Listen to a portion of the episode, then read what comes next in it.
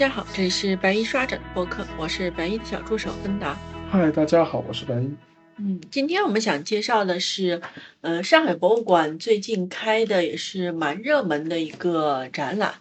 叫《玉主流芳：上海博物馆藏宋元古籍展》。嗯，那这个副标题其实已经说的很清楚了。嗯，呃，那么主标题其实也挺有意思的，因为。那个玉主流芳的主楚啊楚，对，它是一个呃木字旁，木字旁，然后右边一个者，嗯，那这个词其实这个字其实不太常见啊，它是树的一种吧？对，就是像桑树的，对。就是一种楚树，然后它主要是用来造纸的。对，因为它的那个木纤维特别洁白，树皮就特别适合作为制纸的原料吧，而且做出来的纸的品质非常好，所以可以借用楚字来代指古籍、代指古书吧。应该是御楚本身就是呃。玉本身就是白洁白的意思嘛，对，所以玉属其实就是指的就是非常洁白、非常好的这样的，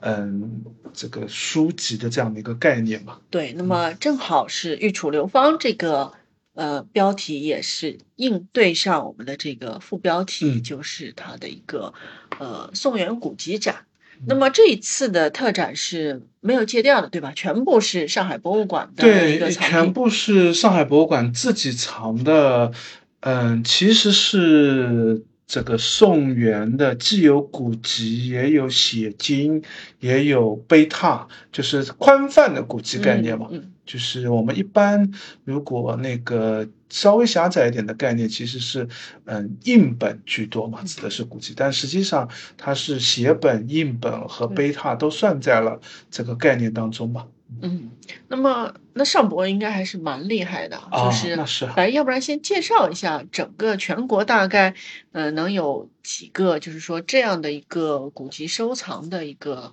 呃单位或者说一个情况。是之前小助手问我说让我就是。说一下上博的这个在古籍收藏当中的地位，然后我就发现就很难说，这个该怎么说呢？就用什么来？大家都太好了吗？嗯，其实很难有一个标准的评判标准。古籍这件事情，它很难有特别，就它不像一个，嗯，就没有一个简单的数量和那个就是嗯绝对的一个。上下当然我们会说越早肯定越好，越稀有的版本肯定越好，然后越少见的版本一定越好。就是古籍本质上还是为了一个资料的流传嘛，那就是这个资料越稀缺性，就越早的肯定越稀缺，嗯，这个越稀少的一定是越稀缺。但是另外一个古籍还有一个，嗯，这个就这样的稀缺性，它不是。就并并不是一定是越早一稀缺，它可能是，嗯，有一些重要的版本，它可稀缺的版本，它是在后代的，然后也会有一些就是，嗯，它虽然这个看上去不那么这个特别，但是因为只有这一本，嗯。或者它对于某些古籍的流传史当中有重要的一个核心地位性的研究上的意义的价值，所以它这个版本就变得很重要，而且这样的版本一定会很少。就这个古籍的这个重要性，其实是没有一个很特别清晰的一个能够排序的。那没有关系，我们不要排序嘛，毛姑姑比较那比较厉害的，可以可以用一个嗯几个核心的。这个来作为一个探讨，一个就是，嗯，我们公布过国家珍贵古籍名录的，嗯，这个一共公布过五批吧，我印象当中就是，嗯，第一批、第二批，这个第一直到第五批，然后另外在这个国家珍贵古籍名录的公布的同时，还会公布一个全国古籍重点保护单位的一个名录，那嗯。第一批的全国古籍重点保护单位一共就有五十一家，其中呢，大部分都是图书馆，就是我们正常理解古籍都应该是收藏在图书馆居多的嘛，就是因为从古籍的流传史或者古籍的这个收藏的延续的过程当中，大部分古籍其实也都是收藏在图书馆居多的。但是我看了一下第一批的全国古籍重点保护单位里面有五家非图书馆的单位，就我们一般嗯古籍比较厉害的，像国家图书馆啊、上海图书馆啊，然后天津图书馆、首都图书馆，嗯，山西省的图书馆，然后南京图书馆。这个苏州图书馆、浙江图书馆，这种都是很厉害的图书馆性的这样的一些收藏，包括那稍微跑个题啊，嗯，就是图书馆一般不会做展览，对吗？图书馆就很少做展览，也不能说不会吧，像一般这图其实也会做展览啊。关于宋版的图籍，对上图也会做展览，国图自己也有一个典籍博物馆，也会做展览。就是相对来说，图书馆的嗯展览展出的数量。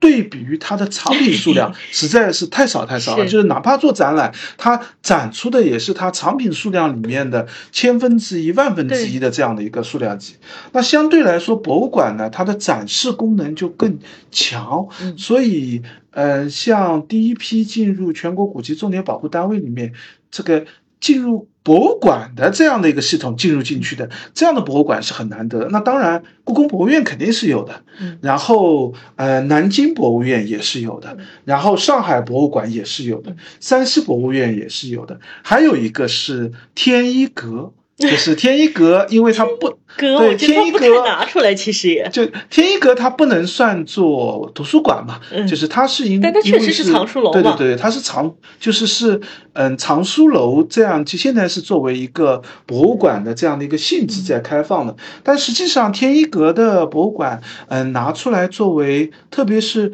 嗯，珍贵古籍的原本拿出来做展示的机会其实蛮少的，就是他们也藏了很多。他们有藏很多，就是他们的藏品主要还是以嗯明清时期的居多，但是明清时期的善本和一些珍贵珍稀古籍也是有重要的收藏价值的。所以，我们不仅是看时代的早嘛，也要看就是嗯珍稀程度的这样的一些。问题从这个角度来说，上博的古籍收藏绝对是全国的博物馆里面是可以被排进，就刚刚我们讲的啊，就第一批序列。当然后面的第二批、第三批就是嗯。零八年的第一批珍贵古籍名录和嗯古籍重点保护单位嘛，然后零九年是第二批，一零年是第三批，一三年是第四批，然后一六年是第五批吧，应该是这样的一个公布。这样的过程当中，当然有很多单位到第四批的时候已经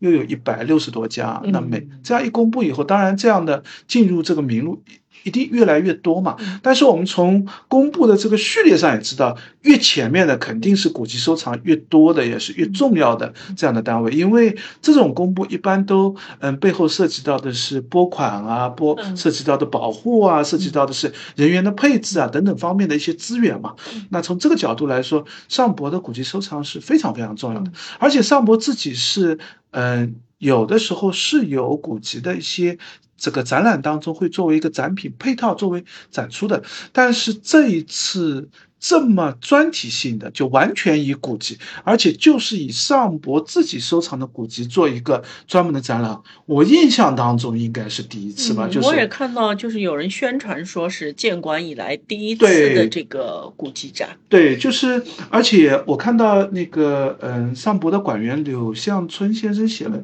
一个通讯报道吧，就是他也提到这次一共展了六十六件的这个嗯馆藏馆藏的。古籍嘛，对，就是嗯，其中有六五十呃五十件，很可能是第一次展出，就是嗯，有一些不那么确定啊，因为这个嗯，早期的展览当中调用古籍可能。名单没有列的那么清晰，但是从馆方的资料来看，其中五十件左右应该都是第一次拿出来做展示，所以这一次的展览是非常非常难得的，既是展示上博收藏的一个核心展览，另外也是很难得的一批珍贵古籍拿出来第一次被看到吧。我们可能知道有这个东西是在这个嗯上博的收藏当中，因为嗯。刚才我们提到的这个古籍的这个目录出来以后，大家其实知道有哪些东西是在哪些博物馆的，而且数字化的工作也做。嗯，中华善本的这个复制品的。这个书籍也出版，所以对于有些古籍我们是知道情况的。但是作为原本拿出来，因为太困难了。刚才我们也提到天一阁为啥很很少做展览，很大一个原因就是古籍做展览的难度是非常高的，它对于展陈条件的要求比书画还高。嗯，差不多。嗯，它就涉及到，就它跟书画都涉及到一个问题，就是不能笼统的来说，就看一本古籍的。状态，它的现在的情况 和它的修复的各种因素吧，就是有些古籍其实拿出来完全没问题，而且状态很好，这个作为展示完全没问题。但是有一些古籍就是可能都已经是完全没法在这个移动或者在挪动的状态，那就需要修修复修复古籍修复。嗯，这个这两年其实也蛮多资讯这个。这个得到了知道，就古籍修复现在其实也是处于一个人手非常紧缺的一个状态，大家基本上都只能这个嗯，珍贵古籍是有有能力和有有必要性去做修复的，有一些这个嗯不那么珍惜的，或者是有些状态其实是在边缘问题的这些古籍，其实一直是很难得到比较好的一个保护状态的。那呃，我们刚才梳理了全国大概的一个情况以及。上博这一次，就上博虽然藏了很多，但是这一次它是集中在宋元时期的对古籍啊，我觉得基本上算是翻家底了吧。嗯，我没有很仔细的对过他们自己的这个嗯，就是藏品目录啊，但是我感觉应该是嗯一半左右拿出来应该是没有太大问题了。大概贝塔部分可能还要再多一点啊，就贝塔他们存留的数量要更多，但展出的数量比较少。但是嗯，就嗯印版或者写经的这个角度来说，写本的这个角度来说，应该展出的部分已经是这个这个。这个翻家底的这样的一个展示了嘛？嗯，所以也是蛮难得的一次，非常难得。而且我们这这就是在微博上也说过，就是说这是很难得的一次，呃，它框架对它并不是以，就是我给你看看我们有什么重要的收藏，对对对，不是一个现宝展，它本质上还是一个给你讲一个古籍的版本装帧收藏的这样的一个嗯古这个所谓的古籍的。嗯，见解或者认识的这样的一个序列吧，所以展示的是有一个嗯内容框架的，也会有一个逻辑体系的，给你叙述古籍的这个形式、样子和收藏的各种情况的吧。那么就是展厅里面，我们就挪到展厅里面讲啊。展厅里面基本上它三个单元是大的三个区块吧，对，是按三种类型分的，是可以这么说。嗯，一种是写写本。那写本主要就是写经嘛，嗯，第二种就是嗯印本，就是雕版印刷的版这个古籍的书籍，这个数量是最多的。然后最后一个呢是碑拓，就是嗯有实质的原物，然后在上面做的拓片。但是宋元时期的拓片是非常珍惜的，因为我们知道，虽然那块石头可能一直存在，当然也有个原因，有些原因是石头也会不存，也会断裂，也会破损。即使是这块石头原石也存在，但是经过长时间的拓片或者这个历史的原因，这个字迹是会磨损的，字口会漫灭。嗯，这块石头也会后人因为字迹的漫灭，再用新原来的拓片重新把它。再刻一遍，再勒一遍，就这样的话，都会这个使得，嗯，早期拓片是非常珍贵的。那我们现在的宋元拓本基本上都是这个最重要的一些这个石刻的拓本的存留了吧？嗯，那接下来就是白衣大概介绍一下这，呃，三大类的一个情况，以及因为上博。展厅中应该也特地就是对各自的一个特点做了一个介绍嘛，就是我们在这个大框架下怎么去做一个理解。嗯，那我就还是按照就是这样的一个分区，这样的一个滑块来做介绍。第一个就是写经的这个区域的部分嘛，写经这个部分，我觉得，我稍微打断一下，就是，呃，写经这个部分是因为印刷术还没出现，对吧？也不能这么说。就是其实写经和雕版印刷存在着一个并行期的，就是嗯，不能不能叫写经，应该写本啊，就写本抄本跟嗯那个雕印刷品是有一个并行期的。我们现在基本上都用敦煌的那个资料，认为晚唐时期就开始已经有成熟的雕版印刷了嘛。那雕版印刷其实嗯，在早期的时候涉及到一个问题，就是成本比较高。就是如果嗯印刷品的需求量不大，那你刻一个板子所花费的功夫是太多了，那远。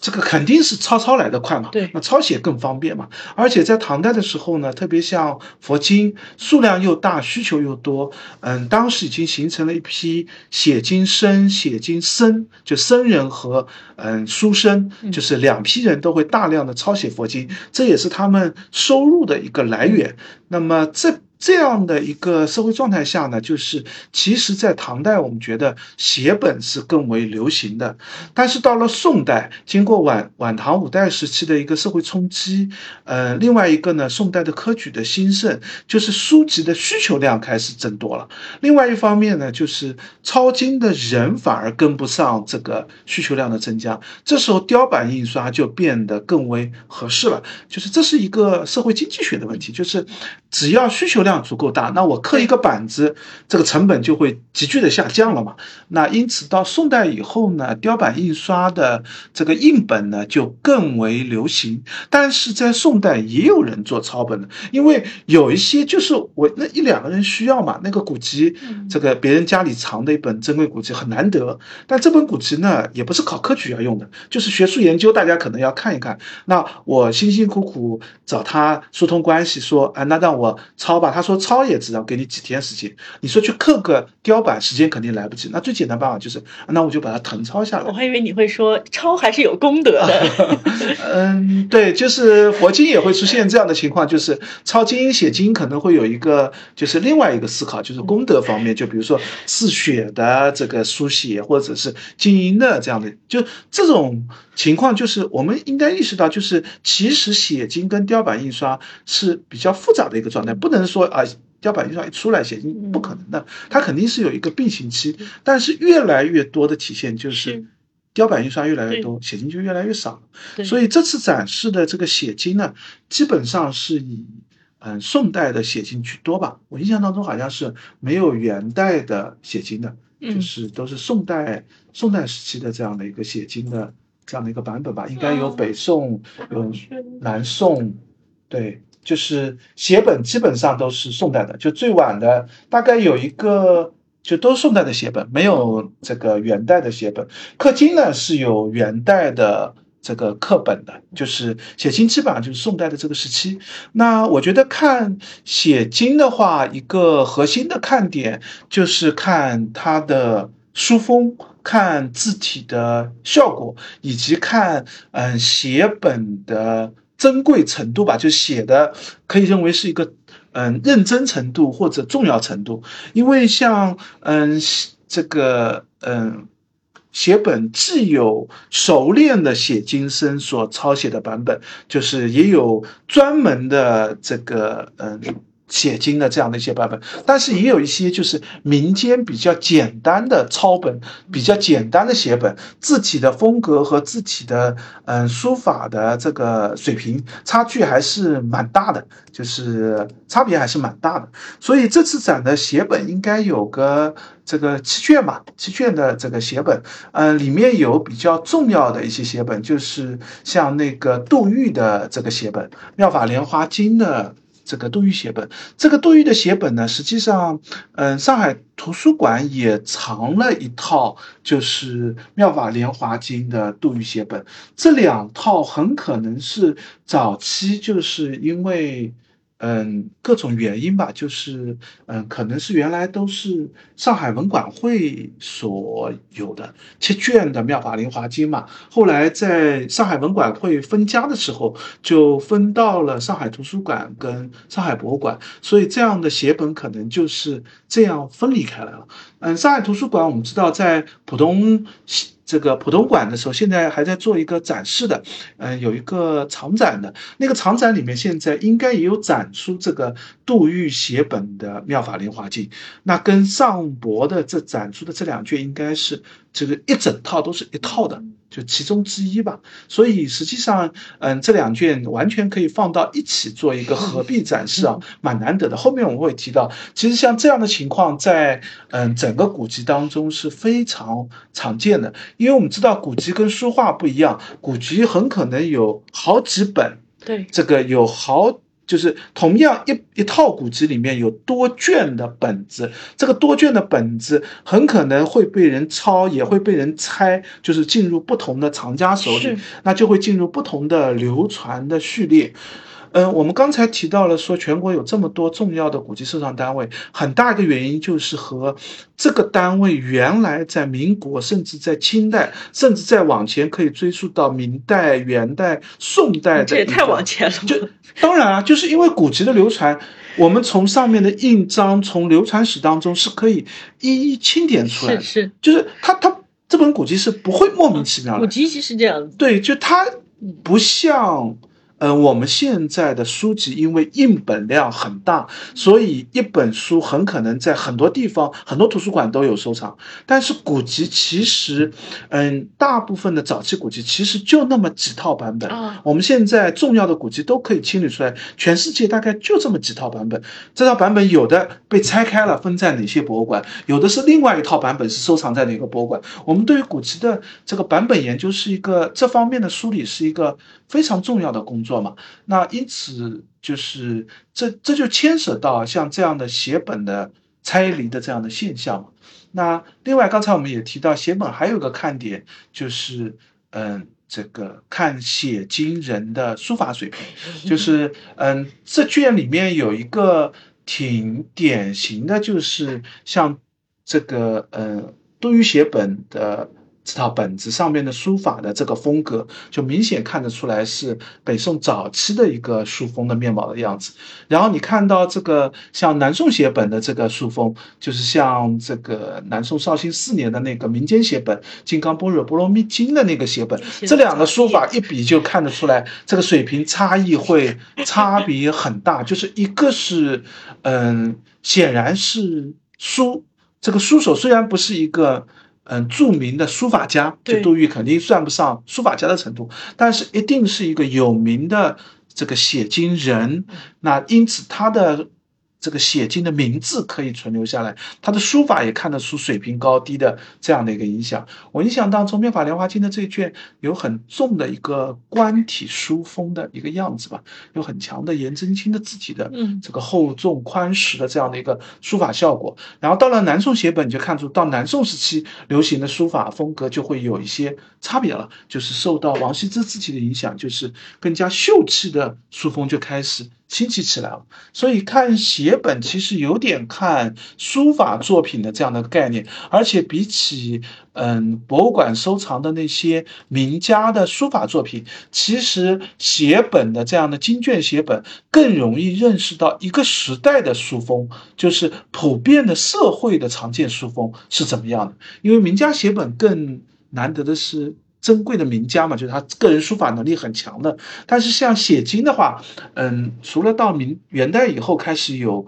这个书法家自己来做抄经写经的工作，其实早期一般都是专门的职业写经的人更多一点。那他们的书法风格也更体现的是一个。时代书风的面貌，而且他们的书法风格有一个，在我看来有一个很有趣的书法当中概念叫滞后性，就是它和最有名的书家时代比起来就会晚一点，因为成熟的书法家已经开始流行写哪些字体了，但是社会上的人还没有学会，还要慢慢影响他们，可能再过个几十年甚至百来年以后，社会上的通行写风书风才开始发生了这样的一个变化的。我发现，我发现就是很多看展的人在这一单元的时候，他其实还关注另外一点，就是，呃，《妙法莲华经》它是金粉和银粉啊，对，书写的，对对对，以及那个卷轴头上的那个图案，嗯，就是大家都还蛮喜欢的，对，嗯，这个其实是一种功德。就抄经的功德的这样的一个概念的，就是用比较珍惜的材料，然后用比较珍贵的这样的材质，然后嗯，像前面的这个卷首的这个嗯这个说法图的这种图绘，其实是来自于比较标准的一个样式的，就是我们现在嗯很难知道这样的图样到底是怎么流传、怎么延续的，但是应该在唐宋的时候，这样的图案是有一个。模板的是有一个标准样式的，就是写经人抄经人，就是照着那个画下来就行。也就是说，这个就是当时，呃，就是这么做的。对，经卷的一个标准，就前面那张图就是一个开卷的一个图，然后相当于就是，嗯，这个经文，嗯，主。主尊的主讲人是谁？像《妙法莲华经》就应该是这个，嗯，释迦牟尼讲的一个经嘛，就是《妙法莲华经》这样的经卷，所以前面画的就应该是释迦牟尼佛的一个说法的这样的一个状况，然后边上有嗯菩萨啊、弟子啊在听闻他说法，然后周围的这个场景，包括《妙法经》《莲华经》里面提到这个说法是在哪里举行了一个法会，当时参加这个佛会的人是有谁，都会在这个图像当中是。有所反映的，因为这是一个更早的佛经图像化的一个做法吧，然后后面才开始正文的经文的这个部分吧，然后抄经，一般这种这种写经都是有嗯一定的人捐资让人来抄写这个经文，作为一个佛教的供养的，因此花费也好或者制作也好都是比较精良的吧。对，就是还蛮啊，就形式上蛮漂亮的，对对对对。这是写经的一个基本情况嘛？嗯，那第二个部分就是印本的情况。那印本的情况就涉及到嗯另外一个版本的问题。嗯，我们一般看古籍的印本，第一个核心还是看时代，就是因为宋代的，特别是。嗯，这个早期的北宋印本，再到后来的南宋印本，再到元代印本，印本其实基本上经历一个从特别精良开始，慢慢这个普通话，到后来元代课本的时候，就是除了官修官印的版本还不错之外，民间的印本大量出现，当然品质也急剧下降。背后其实反映的是印本的一个流行程度，对，就是它普及化了，对它刻的越精。精良就意味着它成本越高，能够承受的人就越少。对，他能买早期的这种珍稀版本印的那么好的版本，一定是一个特别稀少的人才会有一个这样的需求。所以从啊，从雕版角度来说也做的特别精良，从这个纸张的选取角度也是特别精良，从印刷的精细程度也特别精良。那它卖的价格就一定很昂贵，普通人一定买不起，数量也一定很少。所以这样的印本呢，早期印本呢是特别特别珍惜的，那这是。那晚期印本就随着这个流行程度的增多，那社会大家都需要，那我价格要打压下来，这个印刷的数量要增多，一块木板印的次数多以后，后面这个板子就越来越磨损，甚至会出现就是我们所谓的地修本，就是元代刻的板子或者是南宋刻的板子，到元代还在继续印刷，但是印久了以后呢，它会磨损，磨损了以后，它就把局部修整一下，或者某块板子换一块新。版来印，甚至到明代到清代一直在地修，一直在印刷，就这种地修本也会出现。因此，在印本当中就关注很重要的一个问题，就是所谓的版本问题。版本问题是一个古籍的一个很复杂的一个问题，就是嗯，需要对比同一个古籍的。各种版本，然后去找出一个序列关系，就是它到底谁是早期版本，谁是晚期版本。那，嗯，从逻辑判断上，一定是早期版本是字更清晰一些，然后字体更加统一一些。到后来修版这个或者是磨损以后，字迹就开始模糊。修版以后就会有一些，嗯，和。大部分字体不一样的局部字体的出现，就这些都是需要对比古籍、对比大量的长本，在做版本研究当中讨论的一个问题吧。这个问题也比较复杂，就是，嗯，因为大部分古籍你很难拿到全部的资料，哪怕你现在我们已经有这个古籍的这个国家国家做的这个古籍目录了，但是实际上，嗯，能拿到比较。这个各种各样版本的古籍还是一个挺稀缺的资源嘛，这也是博物就是博物馆和图书馆博物这个古籍研究当中的一个核心问题。另外一个看印本还需要看这个字体的区别，因为嗯，印本这展厅当中其实大家也看得到，好的印本的字体用的是非常漂亮的，就是这个字体的嗯这个刻字体的这个人的嗯书写的功力也好。呃，还是印版的清晰程度也好，字体的这个美观效果是非常美观的。但是到后来，因为大量的雕版的快速出版，这个字体就会这个越来越俗体化吧，就是像普通人写的这个字的风格的这个样子。那这也是一个看点。还有一个看点呢，是看装帧。就是一个古籍，它的装帧的样式也是，特别是古籍当中有各种各样的名称，就是指的古籍当中的各种部位、各种这个嗯装帧的样式吧。嗯，这个部分嗯建议大家有兴趣是可以找一些这个关于古籍的一些书籍来看看看，就是这个嗯这样的书籍也蛮多啊，谈古籍的这个鉴别啊，谈古籍的这个欣赏啊，讲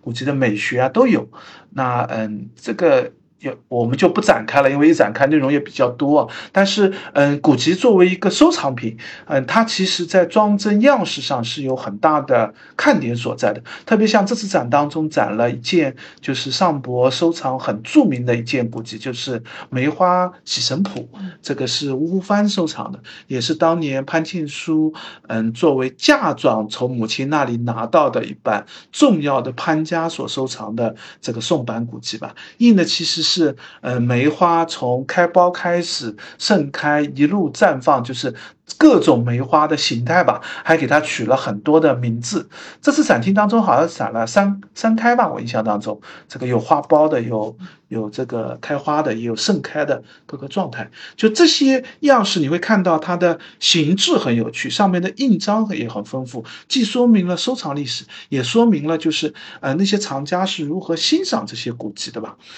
吴湖帆他们后来还专门在后面装帧了一幅自己的这个。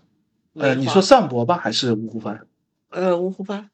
嗯啊，你说自己的收藏补补上的一个部分吗？不是不是，是他找人画的梅花啊，对，就是他，因为古籍其实历代是要修缮的嘛，他实际上是找人补了一个梅花图，附在了这套古籍的后面。对，那个也很漂亮啊，那个梅花图也很漂亮。这是一种就是收藏序列当中，当时是怎么看待这个古籍？就是不是把古籍简单的看成一本书了，它已经变成了一个文物，变成了一个收藏品的这样的。一个概念了吧？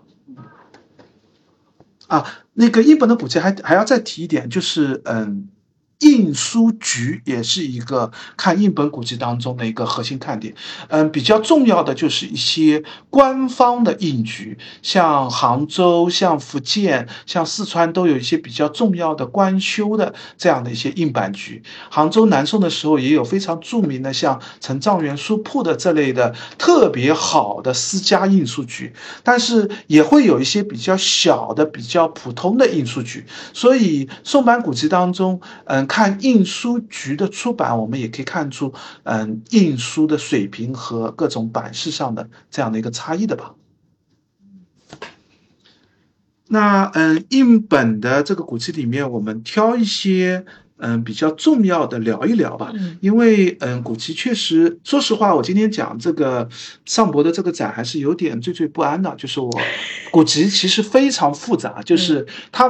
不是一个特别好讲解的一个内容，而且它对于很多人来看也嗯比较。困难吧，就是你除了看到一本本书，你也不知道自己的看的重心何在。那跟你了解古籍的信息其实有关。有些古籍你特别了解，那你看一个。这个看过其他的本子，再看一个这个没见过的本子，这时候你看到的信息量就会比较大。所以我后面聊的这几个也跟自己的所了解的这个几本古书有关嘛。第一个，这个我要聊聊，就是嗯，雷峰塔出的这个宝洽印《陀罗尼经》，这套经卷在这次展厅当中展了两卷吧，就是都是雷峰塔所出的，嗯，应该是。准确的说法就是一切如来心秘密，全身舍利。这个宝剑印陀罗尼经，这个嗯是遗丑本，就是展厅当中的展板当中写的是北宋开宝八年的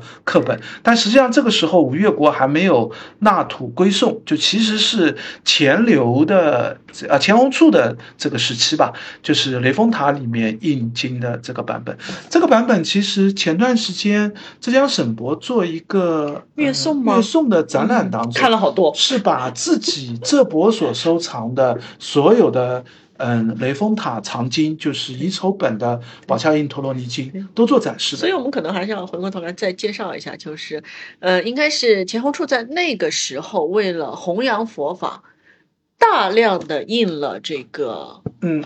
应该这样说，我们现在是从嗯这个经卷的最后的提名当中知道，嗯钱弘处在。嗯，三次大量的印了《宝恰印陀罗尼经》，他在后面说法当中都说印八万四千卷，就是印这么多本。但实际从存世的数量上做一个反推的话，我们觉得可能实际数量没有那么多，这可能是一个虚指，就是嗯，说说我要印很多。八万四千本身在佛法中对，就是一个这个其实就是用阿育这个嗯。这个印度的这个阿育王的这样的一个概念，就是造八万四千座，嗯，这个佛塔里面供奉八万四千卷这个呃印经吧，大概是这样的一个借用的一个概念。嗯，现在我们知道应该比较重要的本子应该是乙卯岁的本子，这个是公元九五五年，然后还有一个是嗯乙丑岁的九六五年的本子啊，刚才我讲错了，这个雷峰塔的是乙亥岁的九七五年的。本子就是有这样的呃三个本子的存在，前两个本子呢，就是乙卯和乙丑岁的这两个本子呢，基本上都是放在嗯地宫当中的阿育王塔当中的，就是嗯我们知道吴越国时期建塔，天宫地宫都会有，然后天宫地宫当中都会放。这个阿育王塔，阿育王塔里面有的阿育王塔里面就会放上这样的佛经，嗯，但是在九七五年的乙亥岁的这个本子呢，只出现在雷峰塔当中，就是没有放到其他地方的，实际上是为雷峰塔专印的一套这个刻经。哎，那为什么会到了上博？因为雷峰塔出来的东西是四散流散嘛，那当然会去往各地的博物馆。不要说上博有，陕西都有。就是民国时候的收藏家就会把各种的本子收藏起来，作为一个他们的收藏品的这样的流传。就他的乙亥岁的所有的本子都来自于雷峰塔的藏经。我们目前看到情况就是这个样子的。当然他在自己的刻名当中并没有说我为雷峰塔做，是只是我们现在看到都是雷峰塔，而且数量很多。雷峰塔为什么会就是乙亥岁的本子？比乙卯和乙丑岁的本质要多很多，是因为乙卯和乙丑岁，我们刚才都提到，它基本上都是放在阿育王塔里面，就是坐在那个金铜的那个这个佛塔里面或者铁塔里面。后面就但是雷峰塔呢，是把很多金塞在砖里面，然后塌掉了啊。在塔塌掉的时候，很多因为阿育王塔哪有那么多，你不可能拿到那么多阿育王塔。但是雷峰塔塌掉的时候，很多藏金的砖。被民众发现，然后这个经卷就流入到市场当中去了。雷峰塔的这个塔吊是民国时期嘛，所以这些本子大量的就流失在民国的市场上。也因为这些本子很珍惜，民国其实出现了一种翻刻的行为啊，就是。因为我已经有了一个雷峰塔的藏经卷，这个经卷可能有一些模糊的地方，收藏可能有破损，那我就把它重新雕版刻一遍，再印出来。所以在现在，嗯，博物馆、图书馆收藏的这个，嗯，乙亥岁的雷峰塔的这个宝剑印陀罗尼经的这个。本子里面呢是有真伪问题的，那这也是为什么这卷我关注到的一个原因啊，因为在上博这次展的时候展了两卷，这两卷呢，嗯，上下对比的放在那儿，其实仔细看就会看出，特别是军。经卷前面不是有一个图像的嘛？就是供奉的这个图像，这个图像的对比就看出来，两个经卷的图像是有略微的差异的。也就是他们应该一致是吗？因为是同一批的。嗯，这里就涉及到一个问题，就是雷峰塔的这批经在吴越国的时代，它是不是用一套雕版印刷的，对吧？它如果雷峰塔在当年就有两三套雕版，那自然印出来的图像就会不一样。但是经过嗯这个。浙江省博物馆李玉新主任的嗯大量的考定吧，就是现在李玉勋主任的观点，或者我们认为的这个嗯乙亥岁的这个印经呢，就只有一套雕版。就是至少目前我们目前我们看到。只要和这套雕版印的不一样的，很可能就是民国的这个翻刻版，因为我们现在没做科学的鉴定啊，就没法知道到底是民国还是吴越国。但是从它印刷质量跟字体的情况来看，就是大部分都是一致的，就那么几本还。印的不一样，它它就不一样了，就是差一点哎，还印的很差，就说明这个民国的雕工当然不会雕刻的那么好，纸张上和印版上都出现了一个明显的差异。那你说吴越国的时候，就算雕版化了，纸张应该是一样，但是民国的雕版纸张也会发生这个用纸的变化。这样的话呢，我们就认为吴越国的时候很可能只有一套雕版。那因此这两卷，如果大家仔细去对比上博现在展的两卷，嗯，有一卷印的更好，不光图像上对比得出来，其实字体上也看得出差异，就有些字的嗯。这个弧线或者线条的样式上，上下两卷是略有差异的。那这波上次展的时候，就月送展的时候也是十二卷的，嗯，这波所收藏的《宝强印陀罗尼经》有一卷也是民国的翻刻版。它。嗯，注明了，就在展厅当中也注明这是民国的翻刻版。这卷和其他卷对比，你也会看到是在图像上、在字体上是有些许的这样的一个。但上博的这两件，我们其实是不确认的，因为官方是对官方是说的都是嗯保，就是都是雷峰塔。但是大家还是可以去做一个比较。对对对对对，这一部我推荐大家有一本图录啊，这本图录可能不一定好买到，是真的。就是一三年浙博做的一个展览，是嗯当时比较。这个完整的调集了好多博物馆的，不仅是有浙博的，还调集了故宫的，调集了安徽博物院的，就是调集了好多家博物馆所收藏的这个嗯《宝庆印陀罗尼经》。因为《宝庆印陀罗尼经》，我们才提到有三三次的印刷嘛，那也放在佛塔当中，也放在各个地方，也会流失到各家博物馆去，把它做了一个汇集展。但是我印象当中，这个展当中应该上博的这两卷都没有来做展示，啊，因此在这本图录当中也没有出现。这本图录叫《远离尘埃》，哦，错了，《远程离垢》。远程离垢，唐宋时期的宝器印经。这错别字念。远程离垢啊，就是嗯，唐宋时期的宝器印经，就是讲的就是嗯，这个吴越国的印经的这件事情。因为嗯，宝切印陀罗尼经其实并不是一个特别流行的印经版本，因为它太长了。嗯。然后它的印经模式在吴越国的时候形成了一个很特殊的印经制度，就纸卷很小，因为它要放到阿育王塔。当中要塞到金砖当中，它和一般的印经尺寸上差别是非常大的。我们一般的经是为了念经用的，所以字都很大，让你看得很清晰。但是这个经卷字就很小很小，看起来是很不容易的。大家在展厅里面也可以留意一下。对对对对这是一这个我当时关注到的这个两卷比较重要的印印本，然后还有一卷我当时关注到一卷比较重要的印本是，嗯，这个。大定十一年的一件谢州天宁寺刻的造成经藏，呃，应该是《佛说弥勒下生经》吧？这个这卷经卷，这卷涉及到一个很重要的名称，就是造成经藏。嗯，广胜寺嗯所出的造成经藏是一个嗯中国古籍史。或者佛经大藏经当中一个非常重要的一件事情，嗯，这件事情大家如果有兴趣的话，可以搜一下以“造成经藏”为关键词啊，搜一下这个，嗯，这个渊源的流传历史。嗯，简单说就是山西的广胜寺现在也是一个，嗯，非常重要的一个寺院啊，收藏一整套，嗯，造成经藏。这套造成经藏呢是谢州天宁寺刻的。那嗯，广胜寺这套经藏，民国时候。就被发现，其实更早的时候就已经知道了，只不过民国时候呢，变成一个嗯非常重要的发现。大家都知道有套金藏，而且还引起日本人的觊觎，就想把这套金藏给抢走。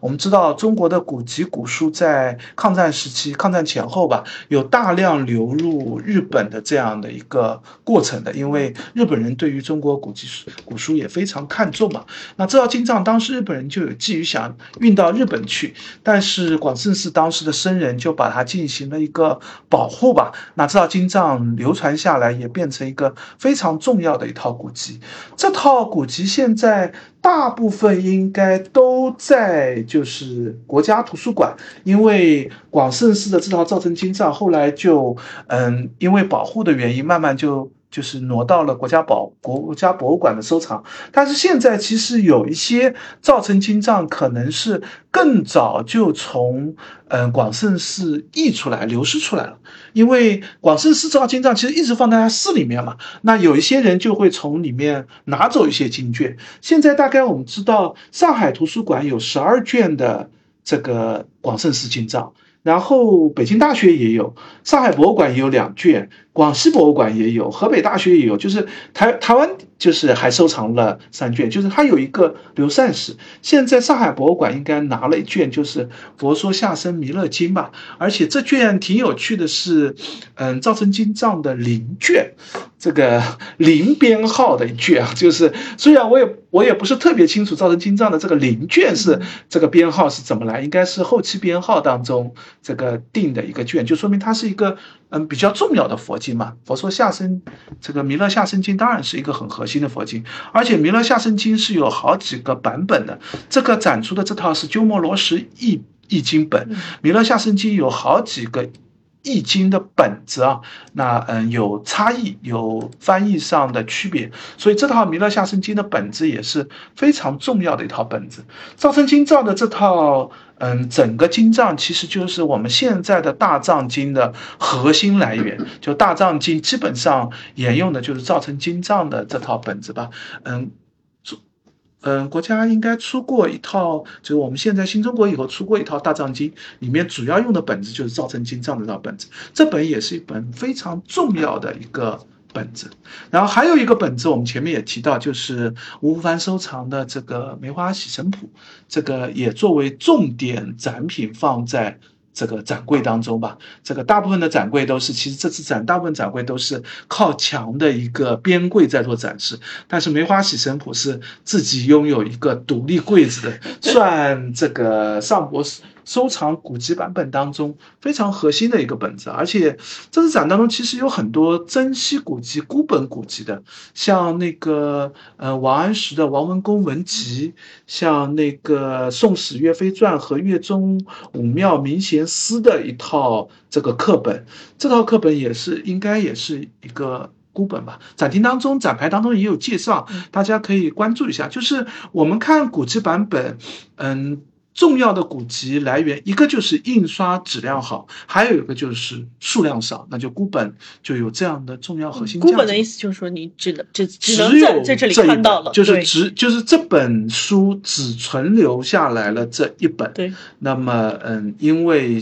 因为有一些书，说实话，大家不那么关注，就是像这个岳。《宋史岳飞传》肯定很多很多，这绝对不是孤本。但是岳庙里面的明贤题诗，这个要把它抄录下来，其实是一个蛮特殊的一个事件，或者说是蛮珍贵的一个资料。对对对对，这对于就是做古籍的人呢，其实也。嗯，比较看重的是他的这个资料的稀缺性，就只有这一本嘛，那我们当然应该把它保护好，应该把它存留下来。而且他没有刊对的版本，就他说他写了啥就是啥，他弄错了你也就搞错了。所以对于珍贵古籍，当然就会更加的重视嘛。那如果有少量的，就是珍稀古籍，就稀缺的话，可能不是一本，但是它可能有的本子这边不全，有的本子那边不全，对比起来以后可以拼起一本完。整的本子就这样的古籍，当然都是非常重要的古籍。这次展当中，这样的古籍数量是非常非常多的。白一刚才提到，就是日本的话，其实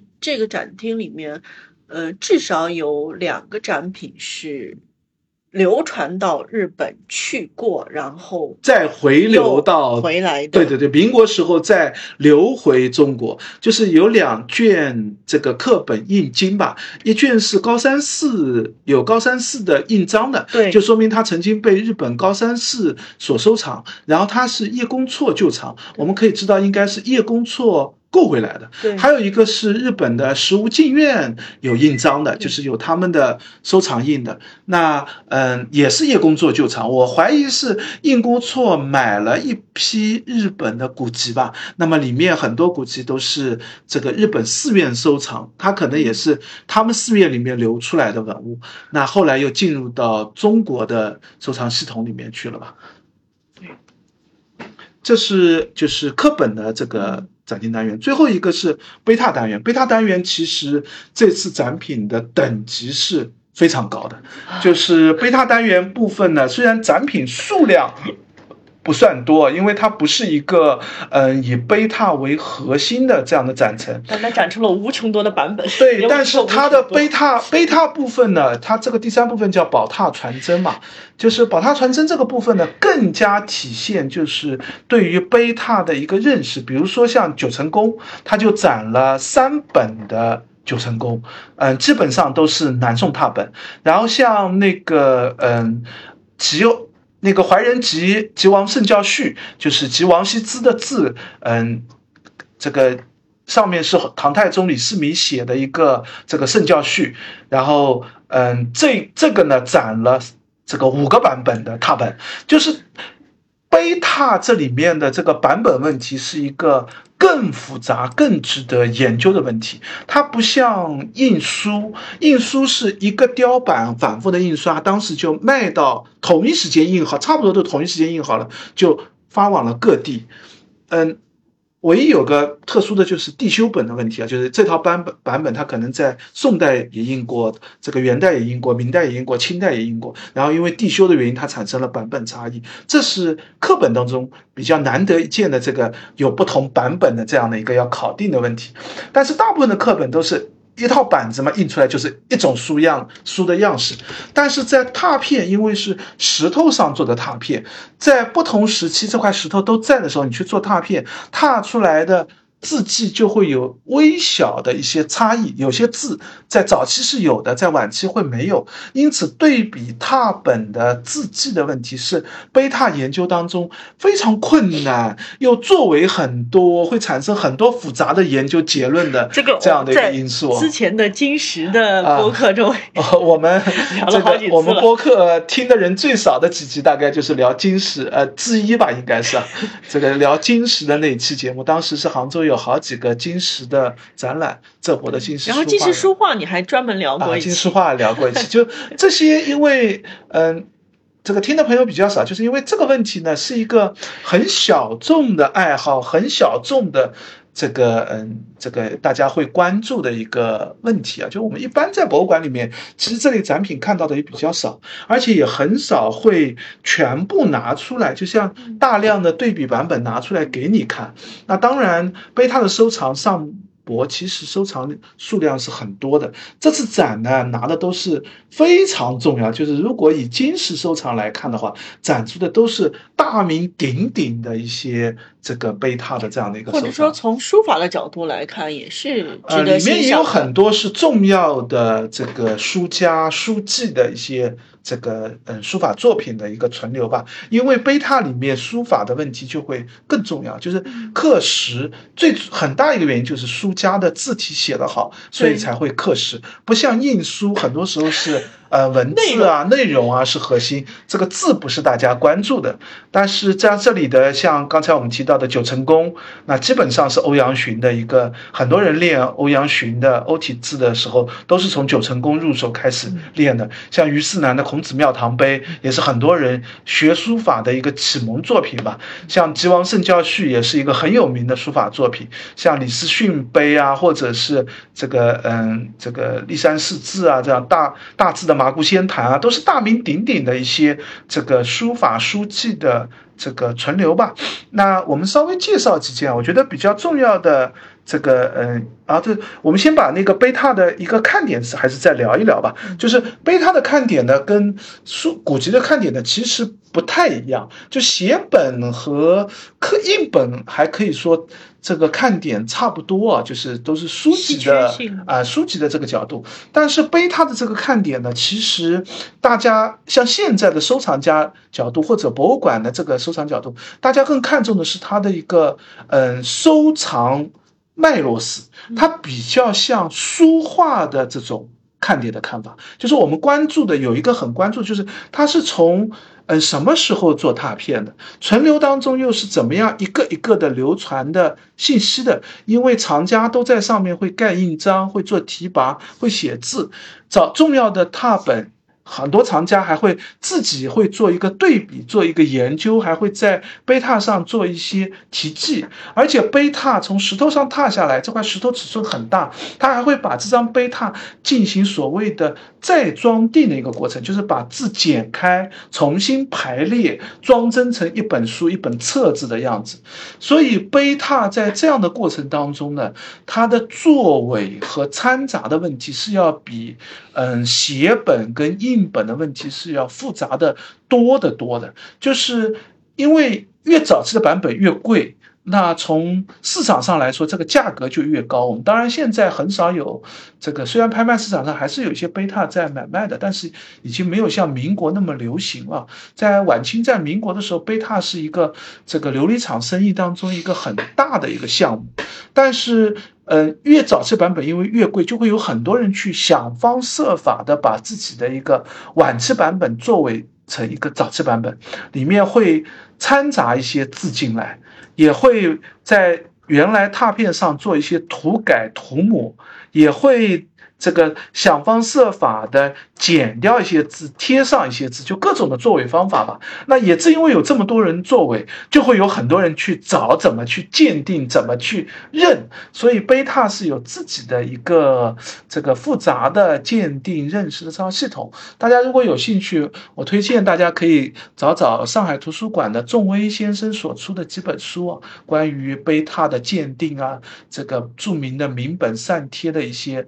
版本。的这些见识，那在这次上博展当中呢，这个有两本我觉得可以挺有趣的，介绍一下。一本就是嗯《大字麻姑仙坛记》，嗯，里面只有上博只收藏了《大字麻姑仙坛记》的两开。《大字麻姑仙坛记》本来是一块大石头做拓片拓下来的，但这个拓片呢尺寸太大了，所以它剪表成很多的这个小册页装。那一本册页有很多本，那在这个上海图书馆实际上是有，嗯，这个很多本，大概二十三，这个，这个二二十多开吧，二三十开的这个一套册子的，这套册子里面基本上把《大芝麻姑仙坛记》的这个本子都。集全的这个本子应该是有赵之谦的提拔，有这个沈树庸、龚新民的一个地藏的这样的一个本子，但是在上图收藏里面呢，就缺了两开，这两开是第十四开跟二十三开，而这两开恰恰就是现在在上海博物馆现在展的那件《大芝麻姑仙坛》的那套本子里面两开。之前仲威先生特地，应该这这两开是第一次展出，仲威先生应该这个展。这个开展的时候来看过，然后就发了一个朋友圈，就说：“哎，这两开，当然他早就知道，他并不是不知道，只不过没有这个机会来看到嘛。因为哪怕是博物馆的馆员或者图书馆的馆员，要调集一件文物还是挺麻烦的。所以这他当时发了一个朋友圈，就说：哎，这两开跟上图的那一套版本就可以合璧作为一个完整的一套版本，而且里面这个共因为是共新明。”收藏的嘛，所以共新明收藏的时候，应该他手上是集权的。但是赵之谦的提拔当中就说，赵之谦跟龚新明应该关系很好，但是赵之谦就说：“哎呀，我就看少了两开。”当时很奇怪的就是龚新明竟然没有跟赵之谦说这两开就是为什么少掉了，去哪里了也不知道。但是我们现在看到，就这两开就是肯定是从这里面遗失出来的，而且在上博的。这个嗯，这两开上有共新明的提拔，就说明肯定是共新明是收藏全过的。但是后来不知道什么原因，又从共新明的这套全套收藏当中遗失了两开出来吧。那可以说是一个合璧的一个挺有趣的渊源了。那另外还有一个我提一下的是，嗯，上博这次展出了一套这个嗯北宋的。应该是宋拓本吧，可能是北宋或者南宋的拓本，叫《兰亭序帖》。《兰亭序帖》里面磨的磨的基本上应该是一些嗯当时的北宋官府内府所收藏的一些法书名帖，从汉代的张芝开始，张芝的草书开始，历代的法帖吧。然后，嗯，很早我们就知道尚博是收藏《兰亭序帖》的两本，两这两本呢，因为《兰亭序帖》这个这是孤本，就只有尚博有收藏。尚博收藏这个是，呃，我们现在看到以为都以为《兰亭序帖》就这么两本，但是后来到了二零一六年的时候，故宫博物院又买进了三卷的《兰亭序帖》，那三卷应该是第四卷、第五卷、第六卷，而在尚博收藏的这个《兰亭序帖》的第二本上面，开头有一个《兰亭序帖》第三卷。所以很可应该是尚博的这个两本应该是第一卷、第二卷、第三卷，然后故宫博物馆现在收藏的应该是第四卷、第五卷、第六卷。虽然他们各自都是孤本啊，相当于是一套这个法帖被分成了两地，但是实际上，嗯，这两本也可以合璧形成一套完整的版本。所以这样的法帖碑拓，因为。版本的珍惜吧，特别是很多石头，嗯，有的时候出土到它破坏的时间非常短暂，能够做拓片、存世的拓片更为稀少。特别像上博上博这次展的，基本上都是嗯宋代的拓本嘛，那这个版本也相当的珍惜。所以这个展当中，如果对金石有兴趣，对于碑拓有兴趣的话，这个展也是不容错过的一个单元的部分了。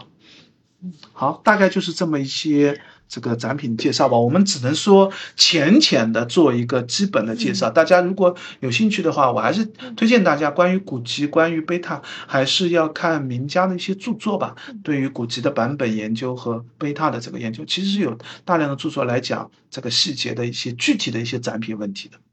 那就是。刚才白一把展厅的主线或者主要内容怎么看介绍了一下，那么，嗯，可能还有一些比较有意思的这个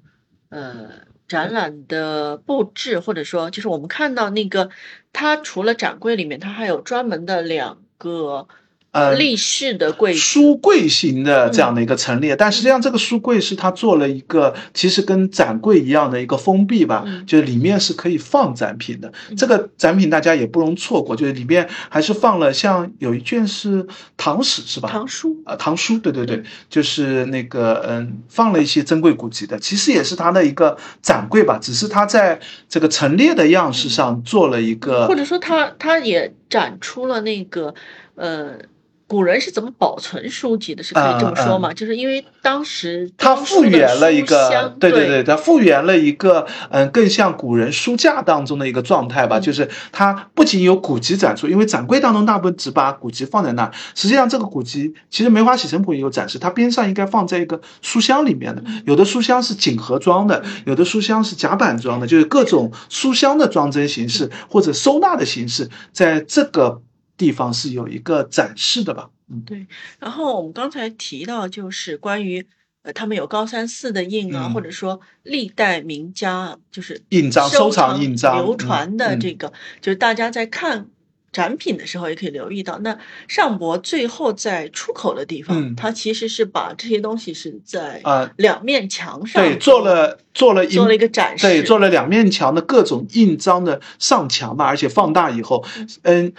嗯，墙上好像没有做印章的提，这个说明是吧？对对对。它在下面有一些可盖章的印章，做了一个嗯，然后把有一些印章做成了，就是可以自己。我这盖章六六个章，六个章，我记得是有芜湖湾的章，对，然后有一个梅花喜神谱的梅花，对，就他选取了，还有一些对，嗯，选取了几种章，而且这几种章它边上应该有一个说明，这个印章是谁的印章，上面的石纹是什么文字，就是有一个这样的说明吧。当然，这个印章的研究本身也是古籍鉴定、古籍研究当中的一个核心点，就是你认到印章才知道收藏家是谁嘛。我们刚才就说古籍是有。一个流传地藏史的一个问题的，那你如果印章都不识，你肯定就不知道这个藏家是谁了。甚至有些印章到现在为止，我们也不知道这个印章到底是谁的，也涉及到一个流传史当中的一个缺环的问题的吧？对，嗯，那么呃，关于参观这个展览的其他方面的话，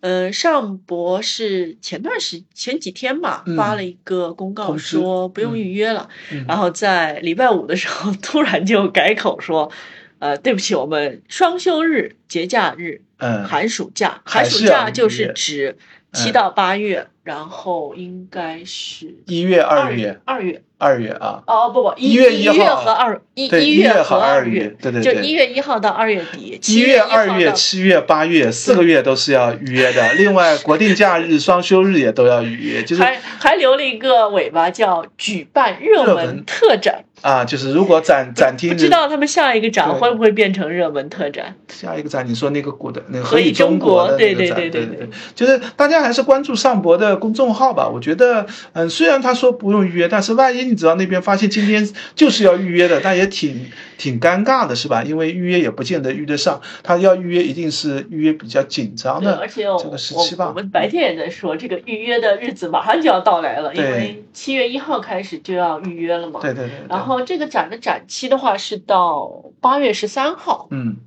么时间还算充足，但是好像。这个展参观的人还挺多的，嗯，就是参观的人不少。下应该是很多人说下午去就没有展册了，包括我们那天也是没有拿到展册。啊，我们也没有拿到展，哦，因为我们是下午去看的嘛。对对对对嗯对，然后盖章的地方 排队很长。对，是就这个展，嗯、我觉得这个展确实也挺做的挺适合一般观众进入的。虽然你可能对于古籍并没有知道那么多啊，但是看了这个展以后，你也会了了解很多信息，因为上墙的很多介绍，这个版本的一些介绍都会让你知道一些。当然，如果你了解越多，这个展就可以看出来的东西也就越多。甚至一本古籍，如果你了解很丰富的话，这本古籍就有很多信息在揭示的。当然，古籍有一个展展示当中的一个难题，就是古籍毕竟是在展柜当中无法翻阅的嘛，你只能看到一面。那如果展开的这一面的，嗯，这个开开业当中有些信息没有，那你就看不到了。所以古籍确实展陈确实比较困难，但是作为一个古籍展还是非常非常难得的。就是现在其实各各地的博物馆，如果你要看到古籍展，能看到比较好的古籍展，目前大概只有。嗯，国家图书馆的典籍博物馆是有一个半常设展的吧，就是去会循环换，但基本上都是关于古籍的这个内容。另外，上海图书馆会经常做一些古籍展，包括他们的浦东馆现在是有一个常设的一个古籍展厅的。然后剩下的，我印象当中就没有特别常设的。古籍展厅了，因为古籍跟书画其实有点相似，就是比较难难以长期做序列展示。这个展我觉得已经是一个非常重要的关于古籍的特展了。嗯，哪怕你之前没有了解过古籍，或者没有特别关注过这一块，那么这个作为一个入入门门的展也非常适合。对对对对，那么大家看完，如果有兴趣的话，也可以就去浦东看一下白毅嗯刚才提到的上海图书馆。馆的东馆，嗯，他们在七楼是有一个古籍的陈列的点册琳琅吧，好像是。嗯嗯，就是也介绍的是用他们自己的藏品做了一个关于古籍，实际上也会有一些写本，也会有拓片，也会有印本，就是大体的内容就是按照这三块来分的。然后嗯，做了一个古籍的一个历史展现的一个陈列吧，然后做了介绍。这个那个展也也不错，就是嗯，虽然有一些展品是因为尝试展的原因用了一些复制品吧，但整个展览还是一个非常好的一个展览。但是它的复制品会轮换，就是有时候会把这几件换成真品，就是我看会把那几我看件他的。做法应该是就是嗯。重要的古籍也会轮换展，就有一些展，有一些文物可能展期展到一定时候就撤下来了，然后有一些重要的展品，他可能觉得这个展品非常重要，那真迹撤掉了，就会换上一件他的复制品的文物做一个展陈吧。嗯，大家也可以有空，我我基本上有空没空去转一圈，看看现在在展什么。看看现在又上了什么新的新品。是的，好的，那我们今天关于上海博物馆的这个展就介绍到这里，也嗯欢迎大家留言或者评论告诉我们你们还想听哪个博物馆或者哪个古迹，也欢迎大家关注我们的微博和微信公众号，我们都叫博物馆刷展的白衣客。嗯，欢迎大家点赞、关注、转发三连，再见。拜拜。